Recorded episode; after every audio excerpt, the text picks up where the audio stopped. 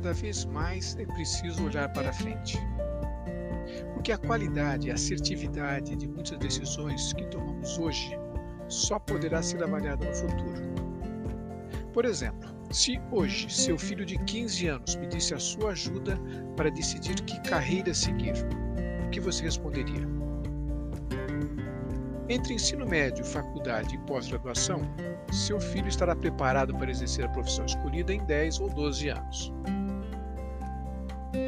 Orientar os filhos há 30 anos seria fácil. Você indicaria engenharia, medicina, advocacia, odontologia, profissões que por décadas tiveram boa demanda e boa remuneração.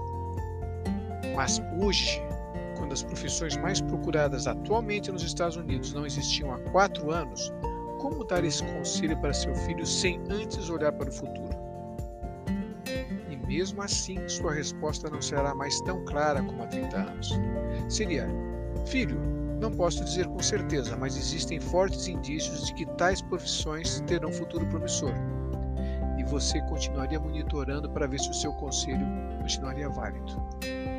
Esse é o papel de um pai. Essa é a função de um verdadeiro líder.